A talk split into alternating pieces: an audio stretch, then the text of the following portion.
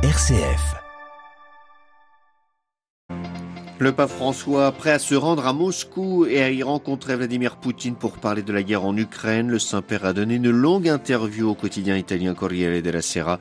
On y revient en détail juste après les titres. Cette guerre a des conséquences sur les marchés agricoles. Elle aggrave ainsi la crise alimentaire en Afrique, comme le révèle un rapport de l'ONG Human Rights Watch. Elle provoque aussi une brouille entre Israël et la Russie. Des propos sur le sang juif d'Hitler, tenus par le ministre russe des Affaires étrangères, passent mal auprès du gouvernement israélien. Les réfugiés syriens en Turquie contraints de rester dans le pays pour la fin du ramadan, une mesure prise pour contrer le sentiment anti-syrien dans le pays, mais qui passe mal auprès des réfugiés, comme nous le verrons. Le Pérou s'enfonce dans la crise, la société et les partis politiques sont plus que jamais divisés. Nous en parlerons avec un prêtre fidèle qui vit depuis de nombreuses années dans le pays. Il sera l'invité de notre dossier à suivre à la fin de ce journal. Radio Vatican, le journal Xavier Sartre.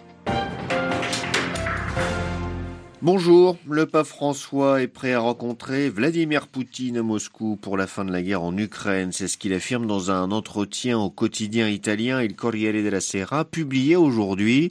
Le Saint-Père a fait part de sa préoccupation face à l'escalade de la violence et se montre déterminé à agir pour la paix, Adélaïde Patrignani. Oui, Xavier, le souverain pontife prêt pour un échange avec Vladimir Poutine. Il ne s'est pas encore adressé à lui directement depuis le début de la guerre, le 24 février dernier.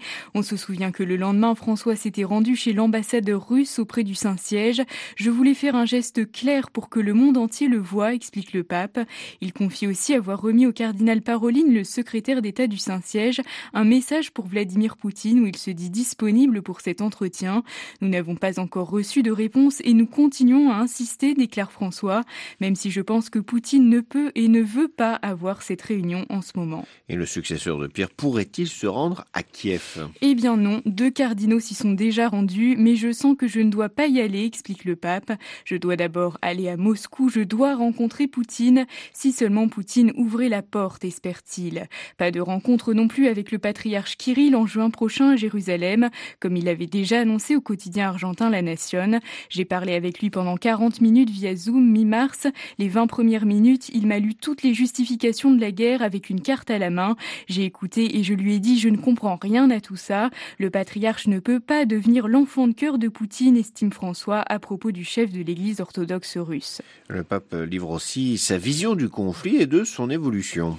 En effet, il évoque les aboiements de l'OTAN aux portes de la Russie qui ont conduit Vladimir Poutine à entrer en guerre.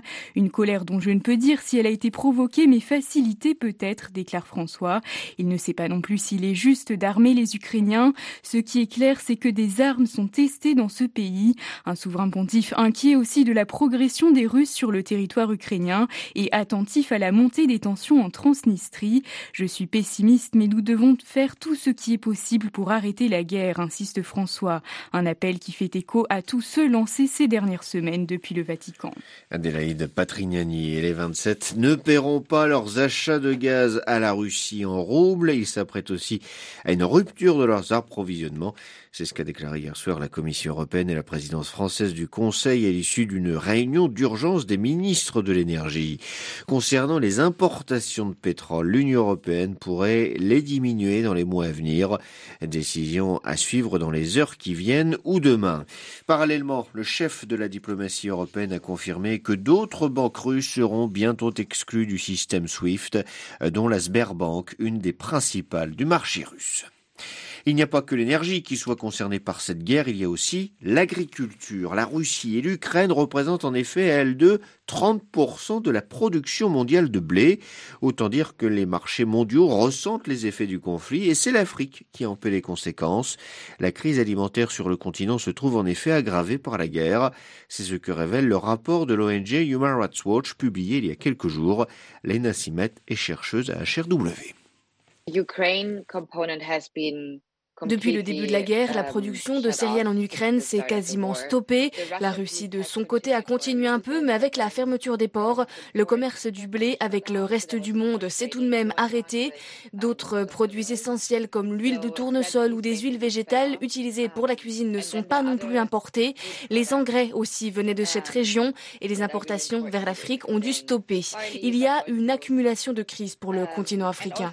Cette pénurie et la hausse des prix arrivent sur un marché africain déjà tendu. Les chaînes d'approvisionnement ont été touchées par la pandémie de Covid, mais également la production, car certaines usines ou fermes ont dû fermer, des employés ont été malades.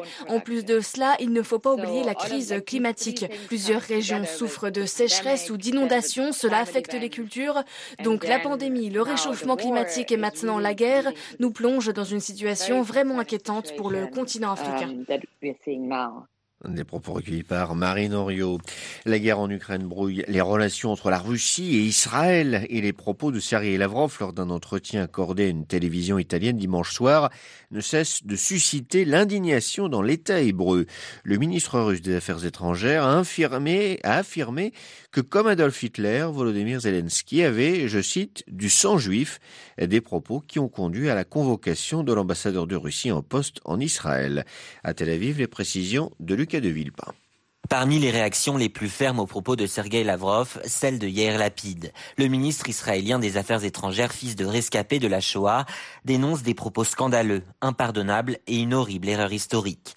Dimanche, le ministre russe des Affaires étrangères expliquait face caméra qu'Hitler avait du sang juif et donc qu'il n'était pas impossible que Volodymyr Zelensky, le président ukrainien, soit lui aussi un nazi en dépit de sa religion juive.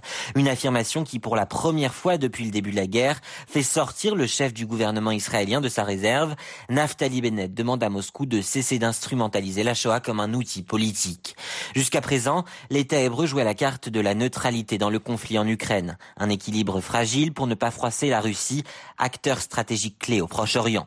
Cette fois, ses propos sont ceux de trop. En plus des condamnations, l'ambassadeur de Russie a été convoqué à Jérusalem pour des clarifications, mais l'État hébreu ne compte pas aller plus loin pour le moment. Lucas de Villepin, Tel Aviv, pour Radio Vatican.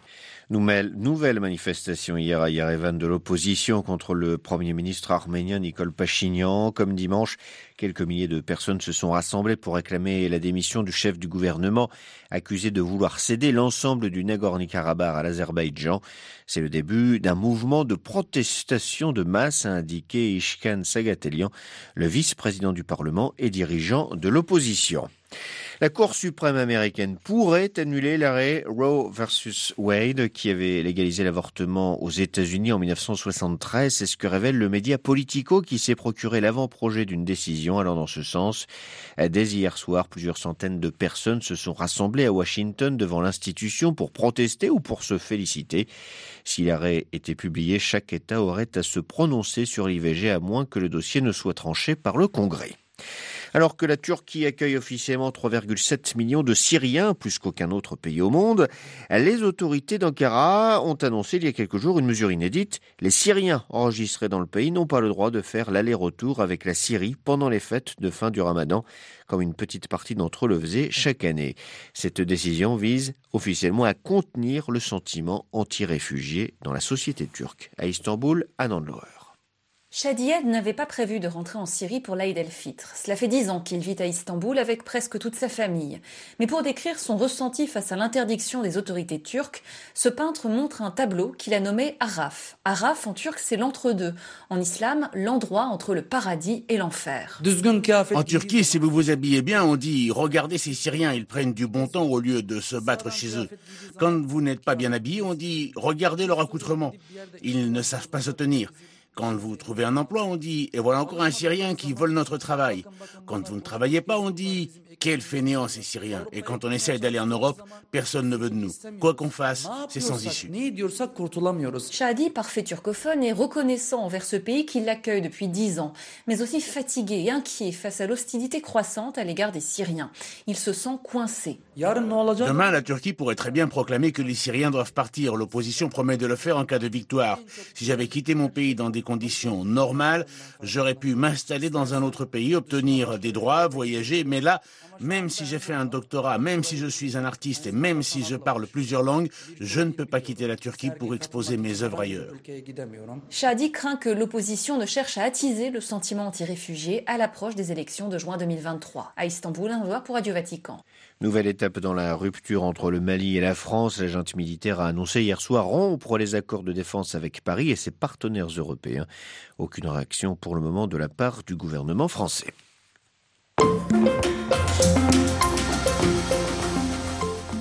Vendredi dernier, le président péruvien Pedro Castillo a échappé à une troisième tentative de destitution de la part du Parlement alors qu'il était en visite officielle en Équateur. Il a dû rentrer précipitamment en voiture alors que son avion était bloqué par la mauvaise météo pour que les députés ne puissent pas lui reprocher son absence du pays. Cet épisode rocambolesque sur la forme révèle la profonde crise politique que traverse le Pérou. La société en proie à la pandémie de Covid-19, à une crise économique et sociale, est apparue encore plus divisé lors des dernières élections générales de 2021 qui, semble-t-il, n'ont rien amélioré. C'est ce qu'estime le père Hubert Boulanger, prêtre fidéonome du diocèse d'Amiens en poste au Pérou depuis de nombreuses années il est sorti des urnes un président de la République qui est complètement hors des profils qu'on avait eu avant. Des hommes assez doués en, études très internationales, qui ont des relations dans tous les milieux. Et là, les urnes ont sorti un syndicaliste euh, originaire de la montagne qui était complètement inconnu. Et en même temps, c'était les 200 ans de l'indépendance du Pérou. Alors on pouvait avoir une espèce d'espérance immense en disant au bout de 200 ans, on a enfin quelqu'un qui arrive au pouvoir avec un profil qui ressemble à la majorité des, Péruviens. Et puis, c'était pas un homme de la ville, c'était pas un homme de l'appareil, etc. Si le profil était intéressant, euh, l'homme n'est pas du tout à la hauteur. Alors, il n'a pas su s'entourer de gens euh, trop capables, et puis il est tombé, comme tous ses prédécesseurs, dans la corruption. Le gouvernement est fragile, il est soutenu par une coalition hétéroclite. Est-ce que la société est également euh, divisée? Alors la société est très divisée, elle est certainement plus encore. Les divisions se font bien sûr entre ville et campagne, secteur industriel et agricole.